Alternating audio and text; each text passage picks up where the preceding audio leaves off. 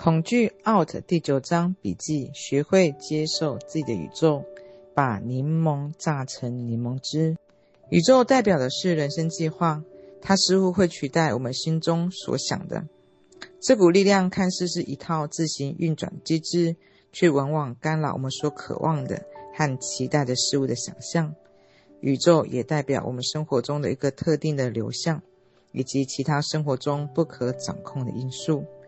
有时我们准备朝某个方向前进，可是毫无预期的事故却改变了这一切。这些无预期的事情，或者是无预期的可能，都可能会产生极大的恐惧。我们要做出最坏打算。请记得，接受是摆脱恐惧的良方。接受代表同意生活给予我们的一切，接受代表放下抗拒。允许我们的宇宙用全新的角度观察世界的可能性，接受也代表放松身体，冷静地观察状况，继而降低愤怒与焦虑。接受除了有助于情绪稳定，对于健康也有莫大的好处。换句话来说，当我们不接受的时候，就代表会成为受害者。不接受代表阻碍、反对。或抗拒成长，还有挑战的机会。事实上，接受是我们唯一的希望。接受不只能够抵抗日复一日的各种失望、拒绝，还有错失机会，也是摆脱最深层、最黑暗的恐惧的利器。回家告诉你关于查尔斯的故事。他的出现让我证实了接受自己的宇宙的力量。查尔斯有一天在街头斗争的时候，被子弹打伤，变成了残障。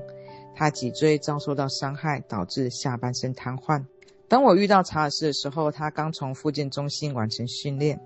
他希望有机会教导小孩如何避免重蹈他的覆辙。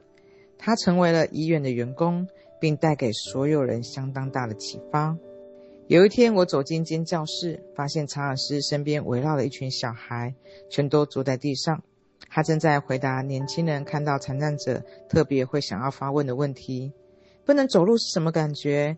我要向轮椅的人说些什么呢？查尔斯也反问小孩：“那你们认为残障人士最想要的是什么？”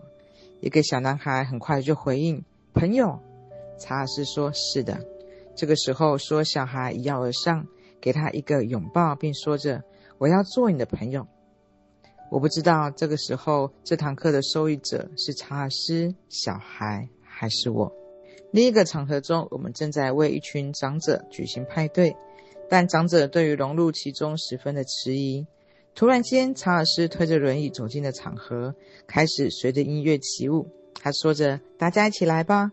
如果我可以在这里跳舞，你们也可以。”就在这几分钟，所有人都开始跳起舞来。他精神影响着所有人，原本素昧平生的人马上变成朋友。他会抓住每一次以身作则的机会。无论你的人生经营为何，都能够以正面态度创造无比的价值。查尔斯告诉我，他刚开始变成残障的时候，失去了所有希望和求生意志。有一天，他惊觉，如果他再被送回家，他就不再有机会了。这是他接受他自己宇宙时刻。他十分庆幸他接受了。当查尔斯做出了选择，进步就开始显而易见，机会向他迎向而来，这是以前想都想不到的。他认定他的人生开始可以拥有目标，帮助其他正在挣扎的人，不论他们面临什么考验，他都可以作为榜样，并说着：“如果我做得到，你也可以。”查尔斯向我坦诚，现在他对自己身体残障感觉到感激，因为这让他发现他自己可以为世界做出多少的贡献。受伤以前，查尔斯眼迷心盲，看不见自己的价值。如今，他深信自己受伤前比现在更残缺，因此自此以后，他活出了美满人生。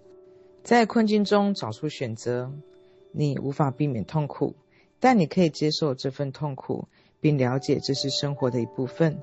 你不这么做，就会觉得自己是个受害者。你知道自己可以掌握痛苦以及造成痛苦的原因，你不会觉得痛苦是一种绝望。这时候，当全班开始探讨这个议题的时候，缇娜开始想起她不久过世的母亲。在痛苦之中，她领悟到生活有许多的分离，这就是人生。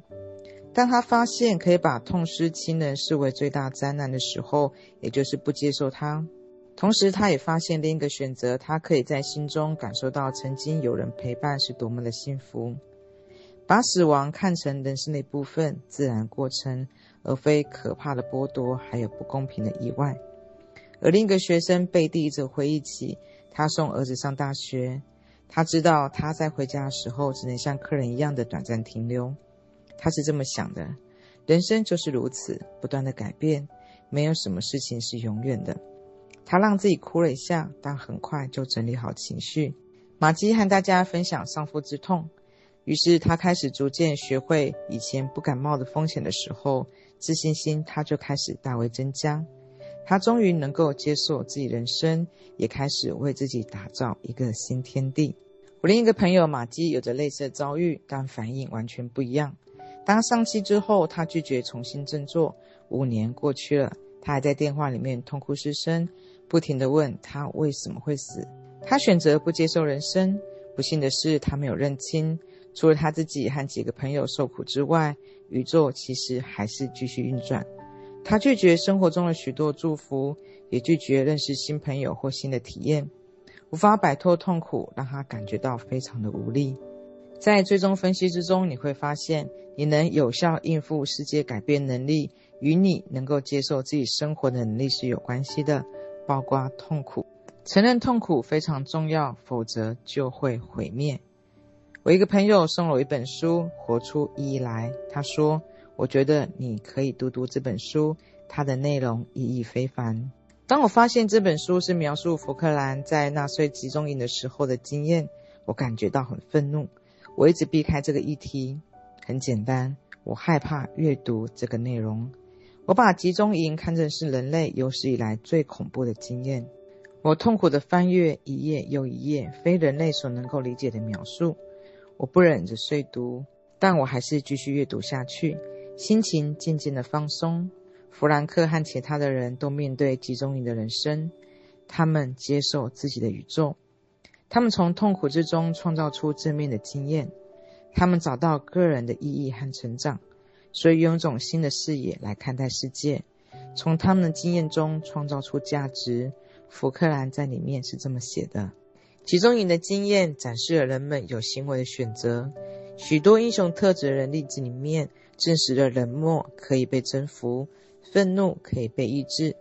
当面临心灵和肉体剧烈痛苦的时候，人们仍然可以保留一丝精神自由和心智独立。我们这些曾经被关在集中营的人，记得有几个人不断地在安慰别人，把自己最后的一个面包分赠给别人。虽然只有少数，但却足以证明人们可以被剥夺一切，而唯一无法被剥夺的东西是人们最终的自由。在任何情况下，选择自己的态度，选择自己的行为，这种方式使人们接受自己的命运和命运所造成的苦难。这种方式使人们能够背起自己十字架，并发现许多机会，即使在最艰难的情况之下，能够加深他们生命的意义。当我读到了最后一页，知道内心产生了巨变。读完了全书之后，我面对恐惧时不再像以前那么的紧张。我知道弗兰克能够从他经验中，是我想象中最痛苦的经验，创造出正面的意义来。那么，我和其他人，不管生活要面对什么样的事情，也都能够从中创造出价值。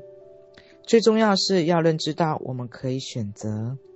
我很确定，如果可以选择，弗兰克绝对不会去集中营体验人生，但这是他人生必须要去面对的。他所能做的是对情况做出反应。我们不能支配世界，但我们能够支配对世界的反应。我想你现在应该已经明白。为什么接受自己的宇宙是可行的方法？这不但能够降低恐惧，还能够打造出人生的意义来。接受不代表放弃。我一个学生争辩说，如果我们接受任何事情，就无法采取行动改变世界的错误。我向他解释，接受表示积极行动，不接受表示放弃。只有当我们看到有改变的可能性的时候，我们才能够试着改变。就全球视野来说，如果你相信核武战争无可避免，就不会提出和平主张解决世界问题。如果你知道核武战争是可以被阻止的，就有机会可以打造一个和平的地球。世界上有成千上万的人朝这个目标而迈进，这些人不会被恐惧而吓倒，因为他们接受在这种状况下还是充满机会的。接受不代表放弃，接受代表你准备为你的信念付出行动。不管生活处在任何的境况，都可以创造出意义与目标。